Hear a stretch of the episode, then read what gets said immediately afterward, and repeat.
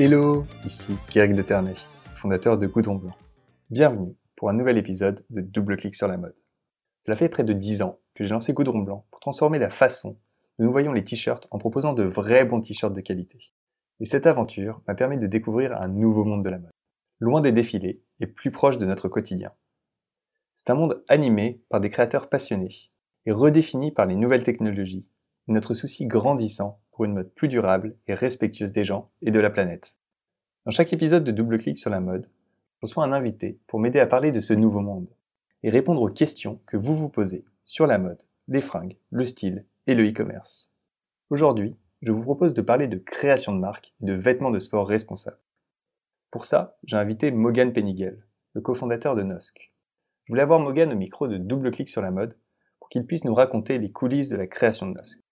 Mogan a expliqué comment Nosk est passé du stade de projet étudiant à une vraie marque de vêtements de sport. Ensemble, nous avons eu une super discussion sur les défis auxquels on doit faire face pour créer une marque de vêtements. Nous avons parlé conception de produits, fabrication en atelier, logistique, marketing et aussi du futur de la mode. Un épisode plein de passion et d'anecdotes. Allez, c'est parti. Mogan, tu es le cofondateur de Nosk. Bienvenue dans Double Clic sur la mode. Merci beaucoup euh, pour l'invitation. Écoute, pour commencer, est-ce que tu pourrais nous présenter Nosk en quelques mots pour ceux qui ne connaissent pas la marque? Ouais, bien sûr. Nosk, c'est une marque de textile éco-responsable. Notre volonté, c'est d'accompagner tous les sportifs euh, dans leur quotidien, dans leurs aventures du quotidien. Donc, c'est-à-dire qu'on on crée des produits qui sont techniques parce qu'on s'adresse à des sportifs et des sportives, euh, qui sont polyvalents. Finalement, euh, on a remarqué que les urbains, ils ont diverses pratiques, la course à pied, le bloc, le yoga. Donc, on a des produits qui s'adaptent à ces différentes pratiques et la responsabilité qui est à la fois dans les matières qui sont recyclées ou biosourcées et une production qui est euh, en Europe et, en France. Et quand est-ce que, quand, que vous vous êtes lancé? On s'est lancé en juillet 2018. On était encore étudiant en Master 1. Donc ça remonte à 4 ans déjà quasiment. Mais finalement, c'était il n'y a pas si longtemps, euh, parce qu'on n'est plus étudiant depuis, euh, depuis donc 2 ans. Ah, génial, ça me rappelle justement le lancement de Goudron Blanc. Où je l'ai lancé pareil en parallèle de mes études. Ok, ah, c'est une sacrée aventure. Euh, c'est une sacrée aventure. C'est clair, on, en reparlera. Mais juste avant ça, je voulais en savoir un tout petit peu plus sur, euh, sur pourquoi en fait vous avez décidé de lancer Nosk euh, en parallèle de vos études. Qu'est-ce qui vous a amené? Enfin, la proposition est claire, effectivement, elle est dans l'air du temps. Mais, mais comment est-ce qu'on se dit, bah tiens, je me lance là-dessus? C'est une vraie question. En fait, il y a plusieurs, il y a plusieurs origines qui, d'ailleurs, qui ont évolué. La première, en fait, finalement, c'est mon associé Nathan qui, pendant ses études en DUT, a, dû créer un projet fictif et qui a voilà une prémisse d'idées de, de, textile un peu plus euh, éco-responsable. Et ensuite, on s'est rencontrés euh, en licence. Lui avait cette idée, euh, cette, genèse finalement. Moi, j'avais déjà accompagné une start-up euh, pendant mon, mon, parcours étudiant aussi. Et on s'est rencontrés, on, on, faisait la natation ensemble. c'est tout bête, mais on faisait la natation ensemble. On a échangé un peu nos différentes habitudes, nos différents aussi, euh, nos différentes passions. Et il y avait un, un, concours étudiant au sein de notre université et on s'est dit pourquoi pas y participer? En apportant lui du coup son idée qui était Nosk finalement au tout départ, euh, vraiment la prémisse de Nosk et, euh, et, et moi la, la, partie plus euh, création d'entreprise entrepreneuriale et on a on a testé l'idée finalement auprès de auprès d'un public et on a on a eu la chance de gagner un, un, une des récompenses. Voilà. Et on voulait en fait simplement l'idée de base c'est vraiment de dire nos affaires de sport dégradent l'environnement dans lequel on, pratique notre sport. Et donc là il y a un non-sens. Il y a il y a quelque chose qui ne va pas et, euh, et quitte à se lancer dans, dans un projet entrepreneurial, c'est d'ailleurs un projet plus étudiant à la base, euh, pourquoi pas euh, se lancer dans un projet qui a du sens et qui mêle à la fois action environnementale et une passion profonde pour l'univers outdoor. Ça, c'est vrai que c'est un truc qui est assez top quand on commence étudiant, c'est qu'on est assez encadré en fait. Et justement, le fait de passer sur un projet étudiant, d'aller voir des incubateurs, il y a pas mal de, profs, d'experts qui peuvent être au contact et assez ouverts à, donner leurs avis et à nous aiguiller. Ouais, tout à fait. Alors pour le coup, nous, euh, le premier cadre, comme tu dis, c'était ça a été ce concours parce que euh, ce concours nous obligeait à, à formaliser l'idée. Euh, et donc c'est une première étape pour dire qu'est-ce qu'on qu'est-ce qu'on a en tête, mais qu'est-ce qu'on va derrière concrètement réaliser, en tout cas mettre ça en forme. Et, et donc c'était la première étape de, formalisation et de structuration de l'idée. Après, on a eu la chance de se faire accompagner par un incubateur en interne. voilà, c'est il y a plusieurs étapes en tout cas d'accompagnement et, et qui nous ont permis de faire faire évoluer, faire avancer l'idée et, maturer tout ça. Ouais. J'étais curieux parce que j'ai eu la même expérience. J'ai eu la chance de pouvoir présenter Goudron Blanc à l'ESCP euh, au tout début de mes études. Pareil, il y avait un concours, mais c'était dans le cadre d'une école de commerce. Du coup, c'était très axé business. Mais, mais la mode, le vêtement, le textile, il y a quand même énormément de technicité là-dedans, surtout quand en plus tu vas vers le sportswear technique. Comment est-ce que vous avez fait pour euh, gagner un peu de, de connaissances et de savoir, de, de praticité là-dessus? C'est une super bonne remarque. Euh, c'est totalement vrai. Et je pense qu'en un mot, c'est euh, ça, ça, fait un peu très école de commerce, c'est entrepreneuriat, mais c'est un peu l'itération et juste la volonté. c'est un peu ces deux choses qui nous ont permis d'apprendre. Pour revenir un peu sur le, sur le parcours, pour le coup, effectivement, euh, on a fait une école de commerce public qui est, euh, qui est liée à eux finalement, avec un parcours en licence euh, très général et après un master en entrepreneuriat. Donc très chouette, mais ça reste ça reste de l'entrepreneuriat, donc ça reste peu précis par rapport d'une part au textile et en plus encore moins précis par rapport au sport. Et nous, notre vrai challenge, euh, c'est d'allier euh, euh, le textile, donc la connaissance du textile, en plus le côté technique. Donc déjà là, on a quelque chose d'assez plus compliqué parce a des matériaux différents. Et en plus, c'est co-responsable. Donc on, s'est alourdi, euh, mis des contraintes au fur et à mesure du projet. Mais c'était l'objectif. Et au départ, c'était vraiment un accompagnement qui était finalement très général, mais qui nous a aidé à, à nous mettre dans une posture, euh, dans une posture entrepreneuriale, dans une posture de d'aller de l'avant et je pense que c'est déjà un, un, très bel accompagnement et, je pense que c'est la posture à avoir de dire, OK, maintenant que j'ai une envie, maintenant que j'ai un projet, je la garde pas pour moi, je vais euh, la confronter au marché, je vais euh, rencontrer les, les, gens sur le terrain. Et c'est comme ça qu'on a appris finalement entre, entre ce master, entre ce, cette, cette licence et jusqu'au master 2. Et on apprend bien sûr aujourd'hui toujours, mais pendant deux ans, euh, quand on était étudiant, on a réussi à, à avoir ce projet qui euh, et, et, le temps et aussi le, la sécurité, parce que c'est important aussi la sécurité quand on avait un, statut particulier d'étudiant entrepreneur, euh, d'aller justement euh, voir les usines, participer à des salons et finalement d'apprendre comme ça euh, au contact du marché et au contact des professionnels du, du secteur. Donc c'est vraiment les salons, les usines, les, les fournisseurs qui vous ont donné toute la connaissance dont vous aviez besoin pour mieux comprendre les matières, mieux comprendre le, les coupes. Euh. Tout à fait, c'est ça, plus ben, derrière beaucoup de, temps euh, à s'éduquer euh, soi-même, donc à lire des articles, à, aller à la découverte d'informations, à chercher de l'information, à la découverte des ateliers, des producteurs de la matière. C'est arrivé, j'ai une anecdote assez, drôle, c'est finalement un atelier à une demi-heure de Lyon. On y allait une fois en, en disant on veut telle matière, tel machin, euh, qui répond à tel critère, tel qu'il y a des charges. Et là, on nous a regardé, écoutez, euh, revenez me voir quand vous allez, euh, quand vous êtes capable de parler le même langage que moi, parce qu'on n'avait pas le langage en fait du milieu textile. Et du coup, on nous a pris dès le départ bah, pour des non-professionnels, ce qui était complètement vrai. mais par contre, là où il y a une bienveillance qui était d'ailleurs inattendue, c'est qu'après la personne nous a dit, bah en fait, ok, vous n'y connaissez rien, on va apprendre ensemble et je vais vous expliquer comment ça fonctionne. Et en fait, de là, c'est parfois dur, mais c'est de là qu'on progresse à une vitesse folle finalement. C'est vrai, et, les ateliers ont un, savoir, bien sûr, phénoménal là-dessus. C'est la, meilleure façon d'apprendre, et ce qui est assez cool aujourd'hui, c'est qu'il y a, enfin, il y a tellement d'entrepreneurs, jeunes créateurs, surtout en France et en Europe, qui, qui ont permis en fait d'éduquer les ateliers eux à, à travailler avec des jeunes pousses, parce que c'était c'était pas toujours le cas du fait qu'ils soient aussi euh, accueillants. C'est encore toujours courant. Tu peux toujours encore rencontrer des, des ateliers qui font dire euh, ok quels sont tes minimums euh, ah non ça va pas marcher ou alors euh, ça fait combien de temps que vous existez non ça va pas marcher on est trop occupé. Ah, j'ai pas assez de recul je pense que c'est difficile d'avoir du recul à, notre âge sur comment c'était avant mais mais je pense qu'effectivement l'émergence de l'entrepreneuriat une volonté globale d'avoir une industrie plus responsable plus locale je pense que ça ça a aidé les industriels à eux être un peu plus enclin à, accepter ces, ces, nouvelles formes d'entreprise et ces nouvelles euh, manières de fonctionner complètement. Quels, quels, sont les produits que vous proposez? Alors aujourd'hui, on propose en fait euh, donc une gamme homme, une gamme femme, avec euh, chez la femme par exemple un legging à brassière. On a un legging brassière, ouais. On a quoi? Débardeur qui va arriver bientôt. On a chez l'homme un short, un t-shirt. Et après, on a un pantalon. On a des polaires pour les deux, les deux sexes. Et après, on a une gamme d'accessoires euh, pour euh, chaussettes, euh, bandeaux, tout de cou, etc.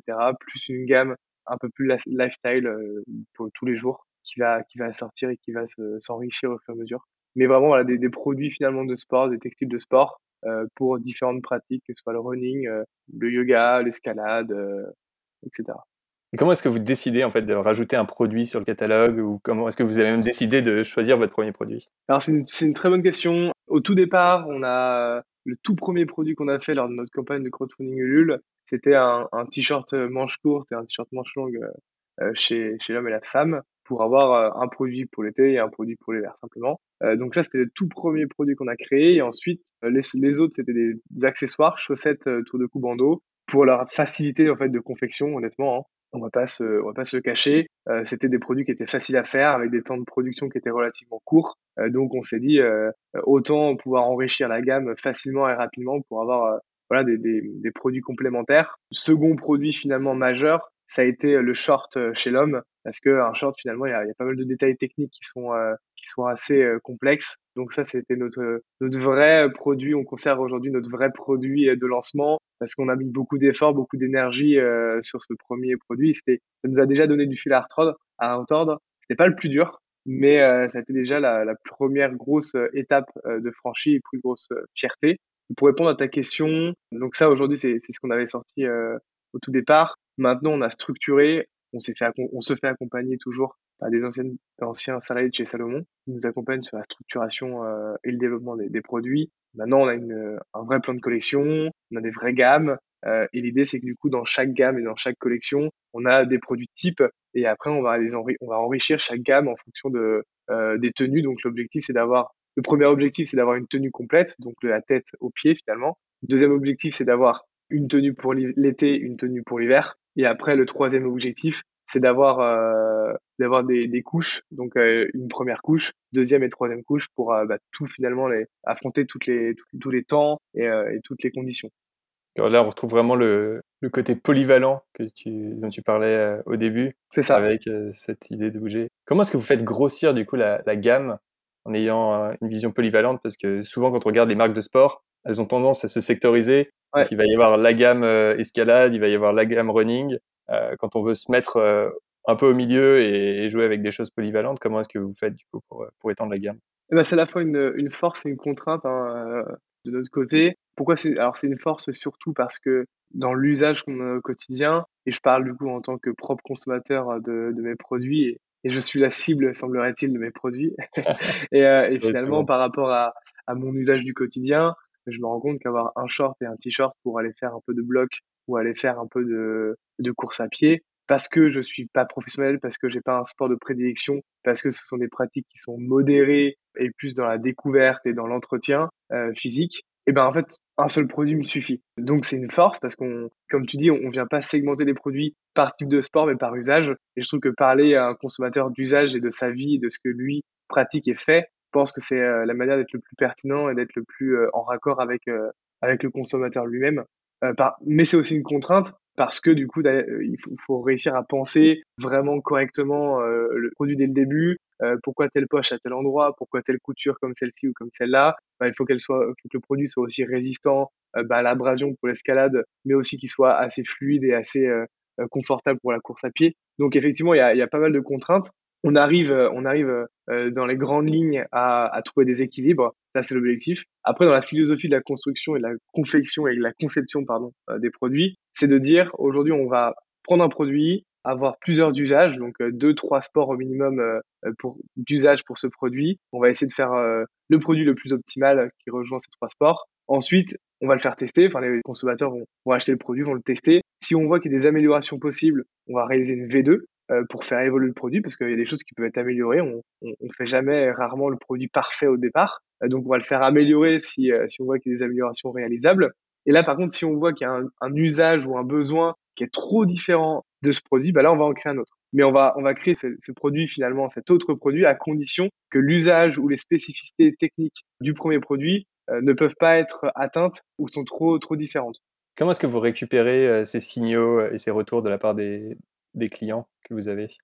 Avant les clients, on a nos ambassadeurs, donc on fait tester nos produits auprès d'ambassadeurs euh, qui, euh, qui tordent les produits dans, dans tous les sens, c'est assez, dingue. Et pour coller à, à, la marque, on a des ambassadeurs qui font euh, plusieurs sports, à la fois du canoë-kayak, du biathlon, du triathlon, du trail, vélo et j'en passe. Et donc du coup, eux peuvent tester, nous faire des retours sur, sur la durée. Et ensuite, après, auprès des consommateurs, ben on, on, envoie soit un, un mail pour avoir leur retour et, et dernièrement, on les appelle simplement. On les appelle, on leur demande si ça a plu, si ça n'a pas plu. Parfois, d'eux-mêmes, les consommateurs vont nous faire, et les clients vont nous faire un, retour, parce que l'objectif, c'est d'avoir une communauté, d'avoir quelque chose, vraiment une cohésion de groupe, de faire en sorte que les, les, clients fassent partie de l'aventure. Après, on pourra en parler. Et puis aussi, ce lien, il est créé par, par, on fait la livraison, par exemple, à, à vélo à Lyon. Et, et le fait d'aller livrer les personnes à Lyon, bah, on peut échanger directement avec elles, avoir déjà des premiers retours sur euh, l'usage, sur euh, la pratique de la personne.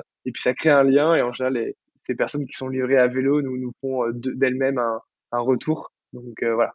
L'idée, c'est de créer une, une, vraie relation humaine au-delà du produit, d'avoir un, un, vrai lien et, et que NOSC, nous, notre volonté, c'est pas que ce soit un peu, un peu le guide ou un peu le, le bon pote qui s'y connaît dans le sport et auquel euh, on va s'adresser pour lui demander conseil ou aussi pour lui faire un retour sur ce qu'on sur ce qu'on fait, sur ce qu'on a aimé ou moins. Et, euh, et, nous derrière, on va pouvoir euh, au mieux ajuster et au mieux répondre à leurs attentes. Comment est-ce que vous donnez ces conseils du coup pour être le bon pote? Quels sont les canaux que vous utilisez? Pour, euh, pour justement euh, aider les gens à mieux comprendre vos produits, mais aussi comment les utiliser et comment les choisir. Ouais, c'est très, en fait, honnêtement, c'est très compliqué de créer de la proximité avec ses clients, malgré l'envie, malgré toute la volonté, c'est pas facile, d'autant qu'on a vécu une période Covid et que nous, on va dire que le, le second lancement, donc après les études, ça a été pile au moment du Covid. Donc créer de la relation humaine pendant le Covid, ça a été très compliqué. Mais ce, ce que fait simplement, c'est euh, on essaie de garder le lien avec une newsletter personnalisée. On répond extrêmement rapidement euh, à toutes les, les sollicitations sur euh, Instagram, euh, LinkedIn ou, ou, même notre messagerie sur le site. Et d'avoir une proximité comme ça. Sur les livraisons, on envoie un SMS pour, pour demander aux personnes, voilà, vous êtes disponible quand. Et donc c'est plein de petites attentions. dans, dans, les, dans les colis, on envoie un petit mot et on, on incite la personne à nous faire un retour ou, ou à, voilà, à faire avancer le projet. Alors, c'est plein de petits moyens. On n'a pas de, réponse aujourd'hui euh, unique. Je pense que c'est la somme de toutes ces, petites actions euh, qui vont d'ailleurs être enrichies par euh, bah, les prochains événements qu'on va mettre en place pour justement là aller à la rencontre des, clients, en tout cas les inviter sur, nos événements et pouvoir échanger en face à face parce que finalement ça fait longtemps qu'on l'a pas fait et, ça manque un peu. C'est vrai que le, lancement 100%, 100 en ligne, même si, si c'est dans l'air du temps, ça peut être difficile quand, pas avoir d'événements, euh, pouvoir avoir des, des retours euh, directs et, et comme ça. tu dis, remettre de l'humain au, centre de la marque. Bah, c'est clairement nous euh, une des valeurs, hein, l'humain, l'humain au centre et au cœur de, de NOSC et mais on essaie de l'appliquer et on l'applique déjà auprès de nos partenaires, que ce soit les financeurs, que ce soit des partenaires industriels, des fournisseurs. L'objectif, c'est d'être vraiment proche de ces acteurs-là. Et la proximité fait aussi permet en fait d'éduquer ces, euh, ces, parties prenantes qui n'ont pas forcément tout le temps euh, les bonnes manières ou les bons euh, réflexes sur la partie environnementale. Ça arrive que des usines ou des ateliers aient très rarement ou voire pas du tout travaillé sur certaines matières que l'on a et, du coup le fait d'être proche d'avoir un contact humain permet derrière de, de, faire évoluer de faire avancer les choses et d'avancer main dans la main pas juste avoir une, une relation commerciale un peu déshumanisée et un peu froide quoi. C'est vrai. C'est aussi une excellente façon de, de mieux comprendre le produit euh, quand on voit comment c'est fait, enfin, quelles sont justement ces, ces petites mains qui viennent, euh, qui viennent le, le fabriquer. C'est assez intéressant de, de, voir ça parce que ça permet effectivement d'optimiser euh, certains détails dans, dans la conception. J'étais assez curieux de savoir, euh, enfin, pour aider en fait les auditeurs à se rendre compte de la technicité, parler du short qui reste un produit quand on l'a en tête qui a l'air assez simple. Tu avais dit que c'était euh, plus difficile qu'il en a l'air quand on commence à, à rentrer dans, dans, les détails, quand on applique le cahier des charges que, que vous avez chez Nosk. Mm-hmm. Est-ce que tu peux nous raconter un petit peu euh, l'expérience de conception du, du short euh, et ainsi que les détails importants euh, sur lesquels vous avez travaillé? Complètement. Enfin, beaucoup, je, on peut parler du short, mais après, j'ai un, le vrai sujet et, une des aventures qui a été extraordinaire et, et très compliquée, ça a été sur la partie legging brassière chez la femme, qui est aussi plein d'anecdotes croustillantes.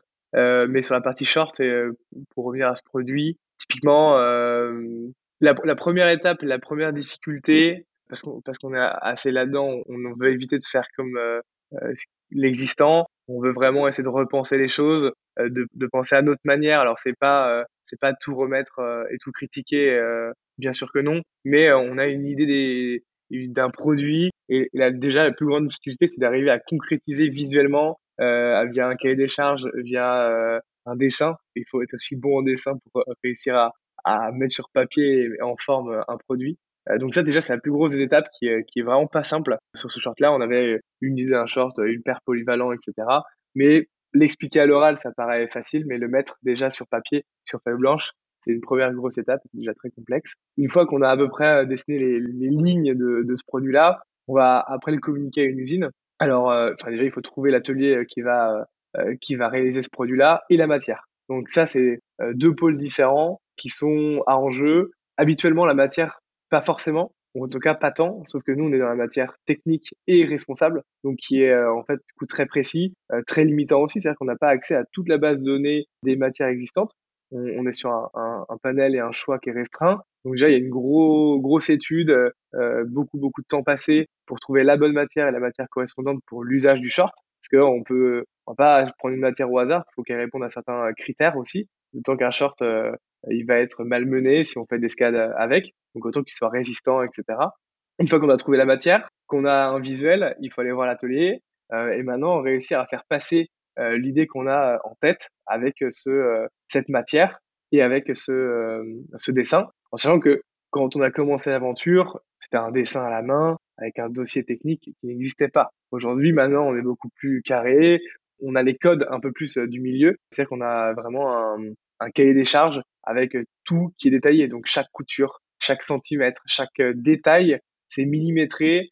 ça fait 10 ou 15 pages. L'usine reçoit le dossier, a deux, trois questions, et on passe directement en prod. Mais ça, c'est aujourd'hui avec du recul et avec l'expérience. Au départ, c'était pas du tout ça. On envoie notre dessin, notre matière. Est-ce que vous pouvez nous faire notre short Donc, à partir de là, il faut réussir à se faire comprendre. Et on a entre 2, 3, 4 allers-retours par mail. Après, on a 3, 4, 5 prototypes différents euh, parce que les premiers prototypes, du premier au troisième, ça va être sur la forme et, euh, et la matière.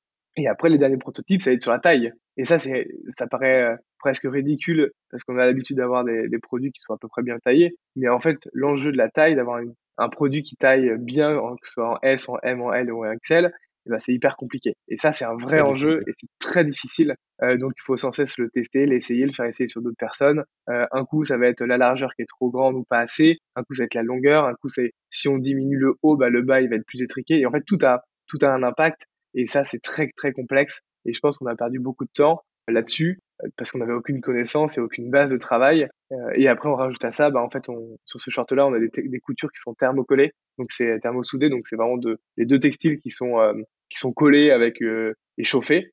donc ça évite d'avoir des, des, coutures et, du frottement.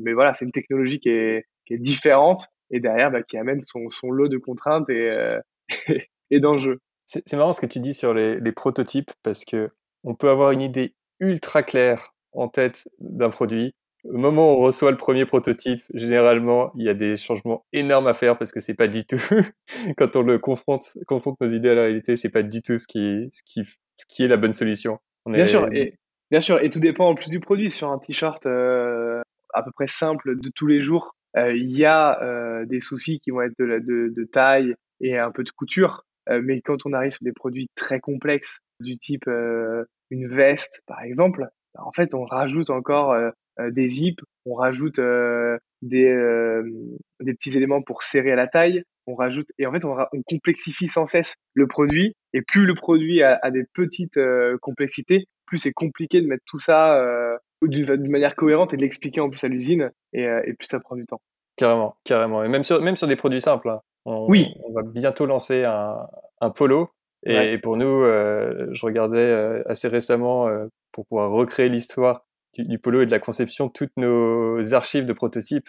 On a fait en fait une multiplicité de, de protos parce que chaque millimètre après compte. Et comme tu dis, il y a la première phase de la forme et ensuite la deuxième phase de, de, tout ce qui est taille.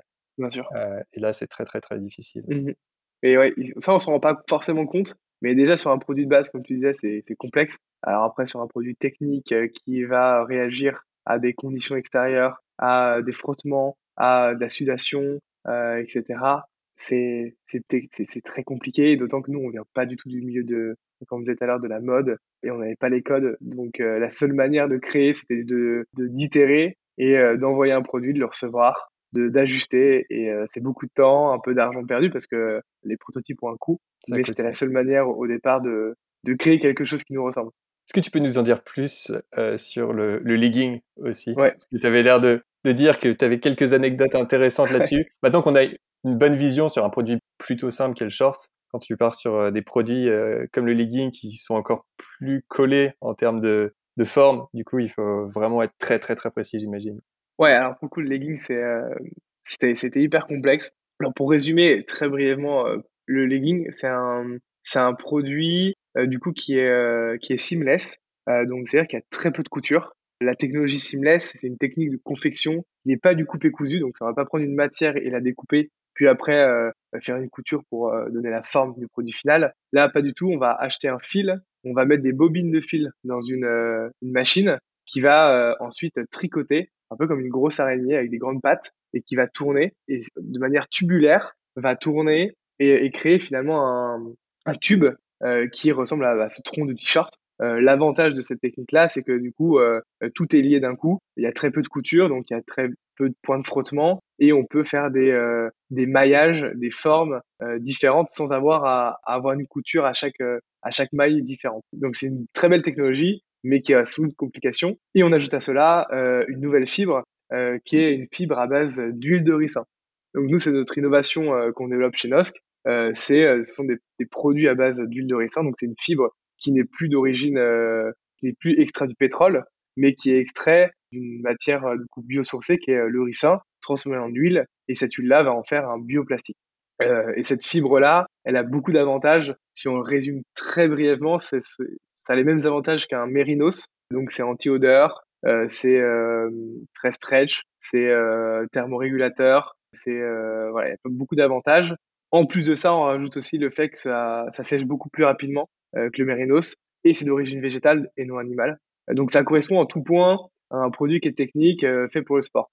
Sauf que du coup, quand on prend un nouveau fil que personne n'utilise dans le milieu du sport, parce qu'il faut savoir que cette fil-là, ce fil-là, pardon, était utilisé notamment dans le milieu médical pour les propriétés bactériostatiques et donc anti-odeur. C'est-à-dire que les bactéries ne vont pas se multiplier et donc euh, ça sent un peu moins fort après l'effort. Et euh, dans l'automobile aussi pour euh, des raisons de résistance à l'abrasion.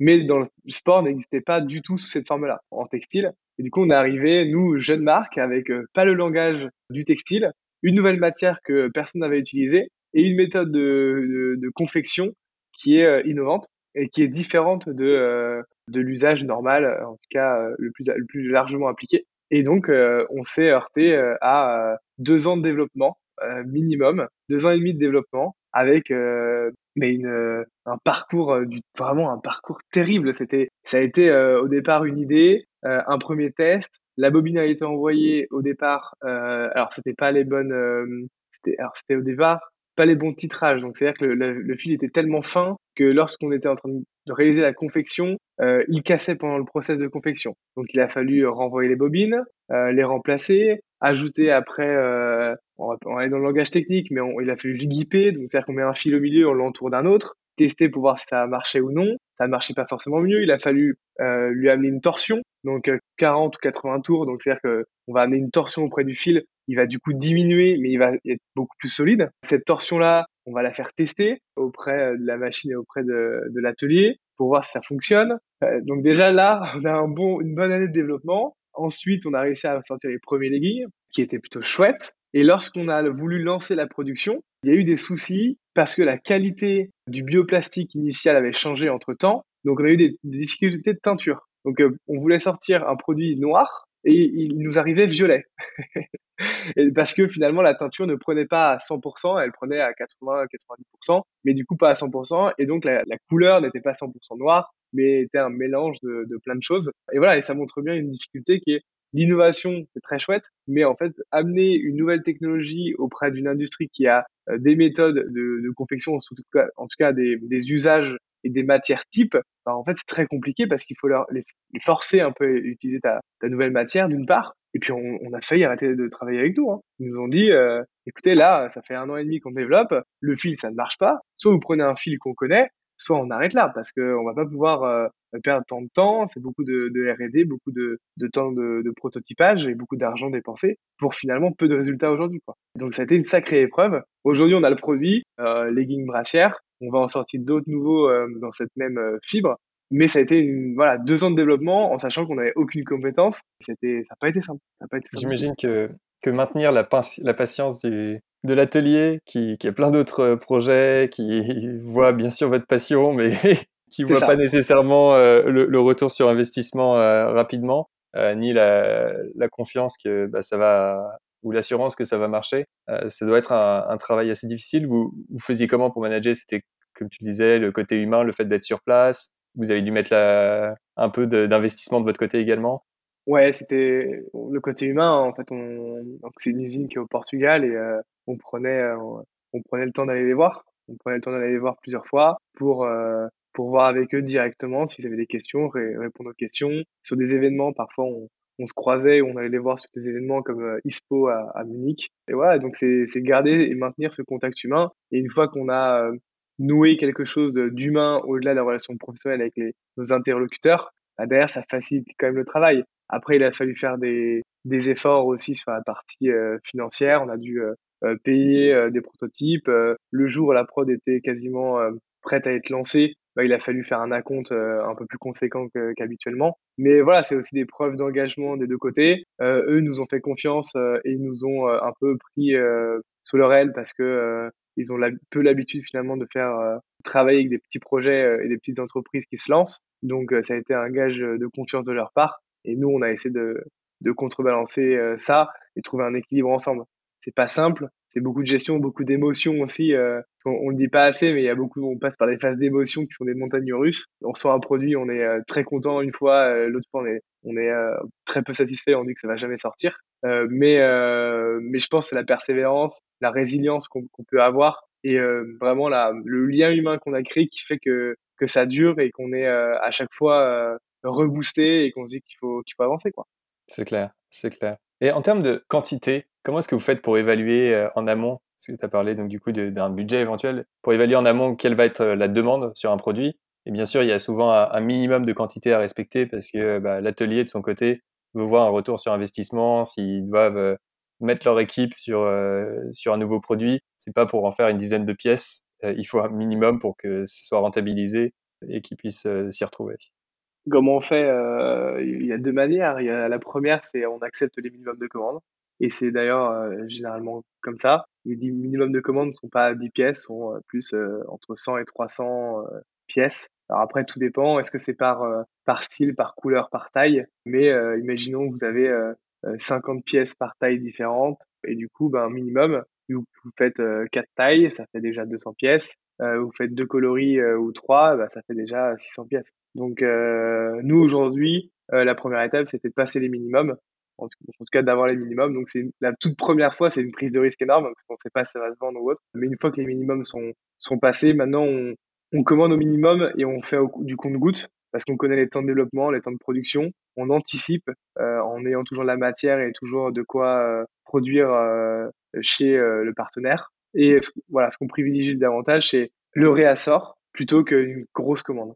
C'est comme ça qu'on gère en tout cas les minimums de commandes. Et après, sinon, on a des partenaires qui, avec qui on a la chance de faire des, des vraiment très faibles volumes, presque à la demande parfois. L'avantage, c'est que du coup, on, on, prend peu de risques et ça nous permet de tester assez facilement. La combinaison, c'est qu'effectivement, euh, les volumes sont très faibles, donc les coûts de production sont plus élevés.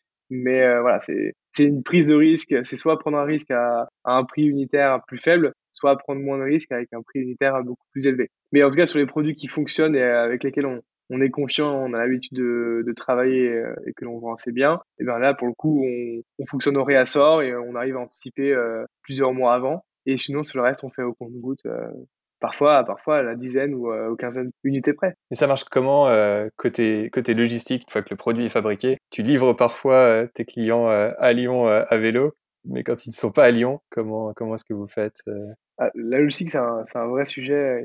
Et sérieux, parce que c'est un sujet sur lequel on s'attarde pas au départ, parce qu'on est, on est focalisé sur la partie bah, développement du produit, développement du projet. Et en fait, finalement, il y a ce lien entre les deux qui est la logistique. Et, euh, et c'est encore aujourd'hui un, gros sujet. Déjà, pour, pour savoir, euh, la première logistique qui s'opère, c'est celle entre l'usine et, euh, et, nos bureaux. Nous, ce qu'on a essayé de mettre en place avec, avec l'atelier, donc c'est du transport à chaque fois par camion. Nos produits prennent pas l'avion pour des raisons d'impact hein, environnemental, premièrement. Et deuxièmement, c'est qu'on limite aussi l'usage de, de polybag. C'est-à-dire que euh, en théorie, chaque produit est emballé unitairement dans un polybag en plastique, dans un sac en plastique. Et on a difficilement, mais on a réussi à imposer aux usines de, euh, de faire des, des, sacs avec plusieurs produits. Donc c'est un, poly, un gros polybag pour euh, 20 ou 30, 30 euh, produits différents d'une même taille. Donc c'est un polybag par taille et par produit. Et du coup, on diminue de, de facto, on diminue de, de 30 par 30 en fait la consommation de plastique. Donc pareil, ça n'a pas été simple parce que euh, les usines, les ateliers ont une manière de fonctionner qui est, qui est souvent euh, toujours la même. On a un peu changé, changé les choses. Ensuite, donc ça. Juste, juste pour, pour noter pour les auditeurs, oui. Euh, parce que euh, j'imagine qu'il y a plein de personnes qui vont se dire bah oui mais pourquoi ne pas éliminer les polybags euh, tout court et ne pas utiliser le plastique? C'est que c'est nécessaire parce que euh, ça protège le produit lors du transport au terme d'humidité, d'odeur, de, de, frottement. Et c'est vrai que le fait d'envoyer tous ces produits sans cette enveloppe risque en fait de faire que les produits arrivent endommagés. Et s'il y a un truc qui est encore pire qu'un sac plastique, c'est un produit en fait qui a été créé et qui est bon pour être jeté parce qu'il a été endommagé complètement d'accord avec ça. Et puis, euh, il y a aussi l'autre usage, euh, là, qui est plus propre à la marque, et aussi la partie stockage. Ça permet d'avoir des, sacs avec euh, bah, les, les bonnes tailles, etc. Ça évite d'avoir un M mélangé avec un L et qu'on se trompe du coup au client final sur la taille parce que le produit été mélangé ou autre. Mais complètement, c'est un, un, très bon rappel. Et du coup, le produit arrive chez nous. Aujourd'hui, la logistique, elle est faite en interne. D'accord. Euh, donc, c'est nous qui le faisons nous-mêmes. On a notre stock auprès de nos bureaux. L'avantage, c'est que ça nous permet d'avoir une, une, gestion qui est, euh, qui est hyper proche et aussi d'avoir euh, du coup une commande qui est fidèle et surtout on est hyper souple avec euh, avec le consommateur. C'est arrivé que certains consommateurs voulaient dedans un petit mot parce que c'est le cadeau pour euh, son fils qui était ailleurs en France et donc euh, on écrit le petit mot à la main nous-mêmes. Voilà, on, peut vraiment faire du compte-goutte. Personne qui se trompait de taille et après sa commande et deux minutes après veut changer de taille, ben du coup ça nous permet d'ajuster d'ajuster le produit assez facilement. c'est vraiment, je pense, une force. L'inconvénient de tout ça, c'est que ben, nos bureaux, euh, on a les ordinateurs et les bureaux entourés de stock et de cartons. Et donc, au quotidien, c'est euh, c'est assez sport à gérer tout ça. Mais, euh... mais voilà un peu comment se fait la logistique en interne aujourd'hui. Parce qu'on est dans cet entre-deux où passer par un logisticien, c'est pas encore assez pertinent pour des raisons à la fois financières, mais à la fois de structuration. Voilà. Et on veut garder ce lien avec le client et cette souplesse. Mais en même temps, ça prend beaucoup de temps, c'est euh, beaucoup d'espace euh, dans les bureaux qui est, qui est mobilisé. Euh, donc voilà, c'est un équilibre à trouver. Et comme on disait tout à l'heure, la livraison à vélo sur Lyon ben, est, est, permise parce qu'on a un peu de stock à, à, Lyon aussi. Et sinon, sur le reste, on, on envoie par, par voie postale, par, par la poste ou Colissimo, tout dépend de, de la solution choisie. Quoi.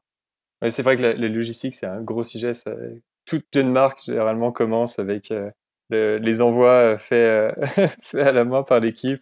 Et puis, il y a un moment où, bah, quand on commence à être débordé et qu'il faut aussi réussir à économiser du temps, à trouver le bon partenaire qui permette de garder quand même une certaine flexibilité. c'est des gros sujets parce que c'est vrai que c'est pas facile aussi bien du côté IT, donc tout ce qui est bah, comment est-ce que la logistique vient s'interfacer avec le stock de la boutique en ligne que bah, en termes plus de process et opérationnel sur bah, le client qui se trompe de taille, comment est-ce qu'on fait? On peut pas lui envoyer la mauvaise taille. Il nous a quand même dit très rapidement qu'il fallait changer, mais derrière il y a un entrepôt qui doit gérer tout ce flux d'informations et qui peut pas être aussi flexible que vous pouvez l'être par exemple quand vous êtes vous. Ouais, tout à fait. Et, en plus de ça, aujourd'hui je pense et, je le dis parce que je suis moi-même consommateur évidemment, c'est qu'on est on est habitué à un service avec Amazon, avec euh, tout ce qui est vente privée ou tous les, toutes les grosses euh, entreprises de discount ou, non d'ailleurs, on est habitué à une livraison en 24 heures, 48 heures. Euh, le produit il est à peine commandé, qui est déjà reçu chez nous. Et pour des raisons, comme vous êtes techniques et pour des raisons de taille, aujourd'hui, nous, on peut pas avoir une, une réactivité en tout cas telle. du coup, on compense, mais en même temps, c'est aussi très chouette bah, avec le vélo. Par contre, euh, quand une personne fait une commande à Lyon, c'est arrivé que je livre en deux heures. Alors là, euh, Amazon, là, pour le coup, on l'a, on l'a devancé. mais, euh, mais voilà, c'est parce que c'est la logistique simple.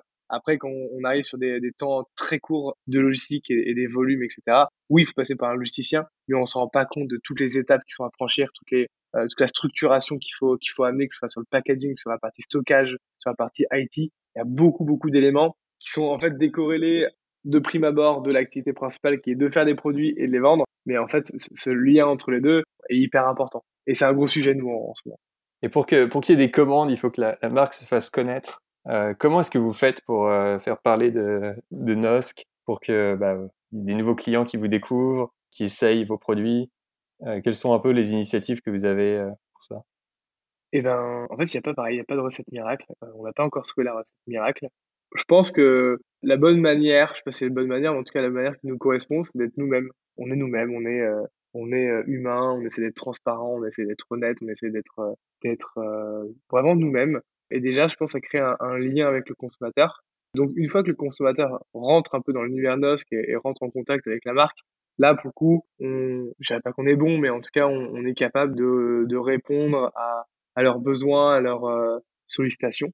Le, le, par contre, le plus gros sujet, euh, comme tu disais, et qui est aujourd'hui, euh, pareil, un de nos enjeux, c'est comment est-ce qu'on monte pour être, pour être connu et pour être plus visible auprès d'un nombre plus important de personnes. On a la chance en fait d'avoir des consommateurs aujourd'hui qui sont récurrents, euh, qui, euh, s'ils aiment un tel produit, bah, vont acheter un produit complémentaire parce que les produits, on met beaucoup de d'énergie pour qu'ils soient de qualité, pour qu'ils soient euh, durables dans le temps et, euh, et que la et que la satisfaction client soit soit maximale. Donc toutes ces étapes-là est à peu près maîtrisée. Par contre, la partie acquisition du trafic, euh, acquisition des, des nouveaux clients, c'est le plus gros défi. On mise à la fois sur le bouche à oreille. Alors le problème du bouche à oreille, c'est que euh, ben c'est pas palpable. On, peut pas forcer les gens euh, à faire du bouche à oreille. Mais c'est à la fois le meilleur moyen de, de, de recommander une marque. Si, si, ton, si un de tes potes euh, qui fait de la rando euh, équipé en os, bah, tu vas peut-être te dire je vais aussi m'équiper euh comme lui. Donc je, pense qu'aujourd'hui, dans, dans, la plupart des personnes qui achètent chez nous, c'est du bouche à oreille. Et, et parce qu'on a des produits qui sont qualitatifs, derrière, bah, en fait, il y a une confiance et une certaine, une certaine volonté de partager la confiance que, que le consommateur a aux autres et à ses amis et à ses proches. Après, euh, là, on a, on a lancé un peu de, euh, de contenu en Google Ads pour essayer de promouvoir la marque, en tout cas de la faire connaître auprès de personnes euh, euh qui pourraient être intéressées. Là, c'est assez nouveau, donc on, on, essaie de voir euh, ce que ça peut donner. Et maintenant que le Covid est terminé, c'est important, euh, parce qu'on avait plein de beaux projets qui ont été mis en stand-by. Et, et, maintenant que le, projet, le, le Covid pardon, est, terminé, on a des projets de, de réalisation de films on a de courts métrages du moins, on a des projets d'inviter finalement des consommateurs nous rencontrer, aller faire une sortie ensemble. donc vraiment d'avoir un aspect très communautaire et très dans le partage. Et je pense qu'avoir de la vidéo, d'avoir des beaux visuels et, quelque chose qui, du contenu en tout cas, qui donne envie de sortir, qui donne envie de, s'équiper pour aller s'aérer l'esprit, ben ça peut être un bon moyen, en tout cas je pense, de d'avoir de nouveaux clients qui partagent cette même envie d'aller euh, faire son sport au plus proche de la nature euh, et bien équipé. Quoi. Parlant de contenu, vos, photos sont, assez cool et j'imagine que les vidéos vont être assez sympas. Comment est-ce que vous travaillez ce contenu média en interne? Je dirais qu'on est assez bon dans la créativité nous, c'est une grosse force qu'on a et qui est beaucoup qui, euh, qui vient pas d'une formation quelconque, c'est que comme on est passionné, comme on est animé, on a plein d'idées, c'est euh, notre projet, j'imagine que pour toi c'est la même chose. Et du coup, on, voilà, on a, on a plein de, de volonté, plein d'envie, mais le plus compliqué, c'est de le mettre en forme. C'est un peu comme on disait tout à l'heure avec les produits, bah, c'est la même chose. Euh, donc, il faut s'entourer de personnes qui sont plus compétentes que nous. Vous s'entourer de vidéastes, de photographes, qui eux ont ce professionnalisme et cet œil aguerri finalement, et essayer de faire comprendre no notre idée et, euh, et, la faire transpirer dans les images dans les vidéos. Ce qui est finalement vraiment le plus compliqué. On parlait tout à l'heure euh, ben, des différents sports et, une approche d'usage et non euh, par sport. Et eh ben c'est hyper compliqué, c'est notre force et en même temps c'est très compliqué de, faire transpirer ça dans, quelques images ou dans juste une vidéo. Donc on, on met beaucoup d'énergie là-dedans. Mais euh, je pense que la force c'est de s'entourer de personnes qui, qui sont meilleures que nous. Après aussi, euh, la difficulté c'est qu'on on est encore une petite boîte, on a un budget qui est limité, donc on peut pas faire appel à un studio euh, qui prend des dizaines de milliers d'euros pour faire la vidéo de l'année. alors parfois c'est à notre décharge parce que parce qu'on n'a pas le choix et parce que du coup on va se débrouiller avec une autre euh, avec des personnes qui prennent un peu moins cher mais on va compenser ça par euh, ben, un lieu qui est juste magique par beaucoup de travail sur l'organisation euh, du shooting euh, ou, de, ou des vidéos euh, je pense que tout est faisable en fait nous-mêmes bon il y a deux écoles il y a, y a deux écoles et deux manières de faire soit on prend son iPhone et, ou un, un vidéaste qui s'y connaît un petit peu qui est meilleur que nous mais c'est pas non plus pas non plus une agence de communication qui va nous prendre très cher soit on passe par une agence qui, euh, qui fait le brief et qui gère tout. Et effectivement, la vidéo est ultra qualitative, mais, euh, mais par contre, on peut pas en faire 15 000 euh, des vidéos comme ça. Qu'à nous, de notre côté. c'est vrai que c'est le, le, coût de la création d'un contenu de qualité est assez élevé. Élevé, ouais. C'est très élevé. Et du coup, nous, on compense par notre créativité, euh, notre, nos, nos, idées qu'on a, on peut.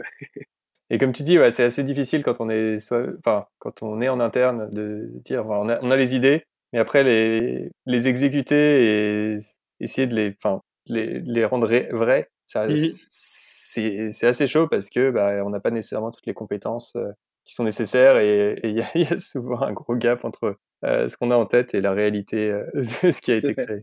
Tout à fait, c'est pour ça que là, cette année, on, on s'est dit, on va, on va faire moins quantitativement en termes de vidéos ou autre, on va en faire moins. Par contre, l'idée, c'est que chaque vidéo ait un impact et un message fort. Et je pense, on, on en parlait tout à l'heure, un message qui parle à tous et, et, plus je pense le message sera fort et, euh, et sera partagé, peut-être que plus on, va pouvoir toucher des gens qui à la base sur le produit lui-même euh, vont pas s'attarder euh, parce que euh, il est plus respirant ou plus euh, résistant pour telle ou telle raison. Et par contre tout, tout le message qu'on va mettre derrière, toutes les valeurs, tout le travail, toute la créativité et tous les efforts, bah, peut-être que ça va permettre de, de toucher certaines personnes qui ne voient plus qu'un produit mais qui voient en fait tout, tout un environnement, euh, toute une euh, toute une marque finalement hein, autour et tout un engagement ou même tous les engagements qu'il y a, qu'il y a autour de ce produit-là. Et euh, ouais, parce qu'il y y a vraiment une, une différence dans les marques et dans les approches des marques entre euh, un focus vraiment produit et un focus plus généraliste lifestyle, parce qu'à la fois on vend le, produit, donc il faut le mettre en avant, mais euh, quand on est une marque, on a aussi une vision différente du monde que, que d'autres marques peuvent avoir il faut réussir à communiquer ces deux choses en, même temps. Je vois que vous faites un, bon boulot sur, euh, sur la polaire en montrant euh, vraiment le côté polyvalent. Et on voit que vous avez réussi à à la fois mettre en avant les valeurs de la marque. On voit par exemple les photos de personnes qui, vont faire du running, qui vont faire du bloc. Donc on, voit vraiment le produit en action tout en, incarnant les valeurs euh, que, dont tu, tu faisais, enfin, que tu t'expliquais au début de, du podcast. Oui, et puis, et puis enfin, après, c'est propre à chacun. Certaines personnes sont, sont animés par le produit. Je sais que Nathan, mon associé, il est beaucoup plus animé par le produit. C'est euh, euh d'ailleurs la raison, euh, c'est sa, sa raison même d'être et, de se lever ce matin. Le matin, je pense, d'avoir un produit qui correspond euh, à ce qu'il a, à ce qu'il imagine. Pour ma part, c'est plus par exemple où est-ce que je veux emmener la marque au-delà du produit, mais où est-ce que je veux l'emmener dans l'engagement, dans les valeurs partagées, dans l'accompagnement qu'on pourrait avoir euh, auprès du consommateur, auprès du sportif. Et je, pense que c'est c'est pareil, c'est assez compliqué, mais il faut trouver cet équilibre-là, parce que si on, mise tout sur la, marque, hein, ce qui va se passer, c'est que le produit, du coup, on le voit moins. Alors, on, peut vendre une marque, on peut vendre des valeurs, mais avant tout, on achète un produit. Et en même temps, si on met trop le produit en avant, moi, si je me mets du, côté du consommateur, ben, euh, s'il y a que le produit, le reste est un peu flou, je me sens pas en confiance parce que euh, on peut dire ce qu'on veut, mais euh, on adhère parce que le produit est beau, mais on adhère aussi à une ambiance de marque, on adhère à une philosophie de marque parce qu'on se reconnaît en termes de personnalité. Et je pense que un des défis, c'est réussir à mêler la personnalité de la marque qui s'adresse et qui correspond à la personnalité des, gens. Et finalement, le produit, pour moi, c'est que l'extension et euh, la manière de concrétiser euh, toute cette philosophie et toutes ces valeurs euh, portées par la marque. Et c'est d'ailleurs ça, moi, en tant que consommateur, je vais adhérer à une marque, je vais faire chouette parce que ça me parle, j'ai l'impression qu'ils me reconnaissent et qu'ils s'adressent à moi. Et le produit, quand je le porte, je vais être fier de le porter et je vais être content de le porter parce que je sais que c'est un produit qui correspond en tout point. Mais c'est effectivement un équilibre qui a trouvé et qui pas, il n'y a pas de science exacte. Il faut, il faut essayer, il faut tenter, euh, il faut, euh, il faut y aller, quoi. Ouais. Et puis, il faut bien sûr que le, le produit ensuite euh, suive sur la promesse que la marque fait auprès de ses clients parce que c'est bien beau d'avoir une belle histoire, mais il faut également de la qualité et de la ouais mais, mais, mais, complètement c'est d'ailleurs une discussion qu'on a eue il y a pas longtemps euh, avec pas mal de, de, personnes qui nous entourent c'est qu'on quand on a commencé euh, le projet on a surtout euh, communiqué sur la marque sur les valeurs les engagements la philosophie euh, qui est très chouette. On a mis l'environnement au cœur même en premier plan de toutes nos actions.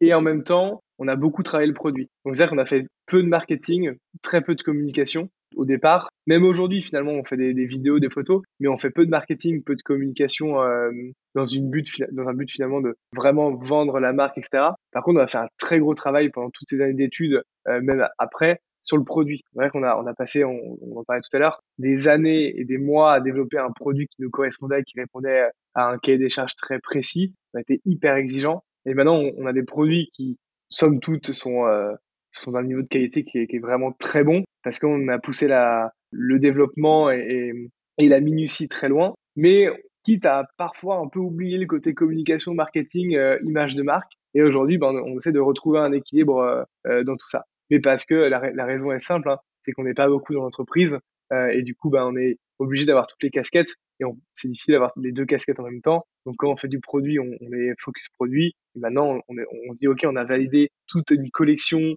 actuellement plus toute celle qui est à venir pendant deux ans. Maintenant que les choses sont, sont validées et sont prêtes, maintenant on va on va axer sur l'image de marque, développer une vraie ambiance, un vrai univers et, et quelque chose qui parle finalement à nos clients.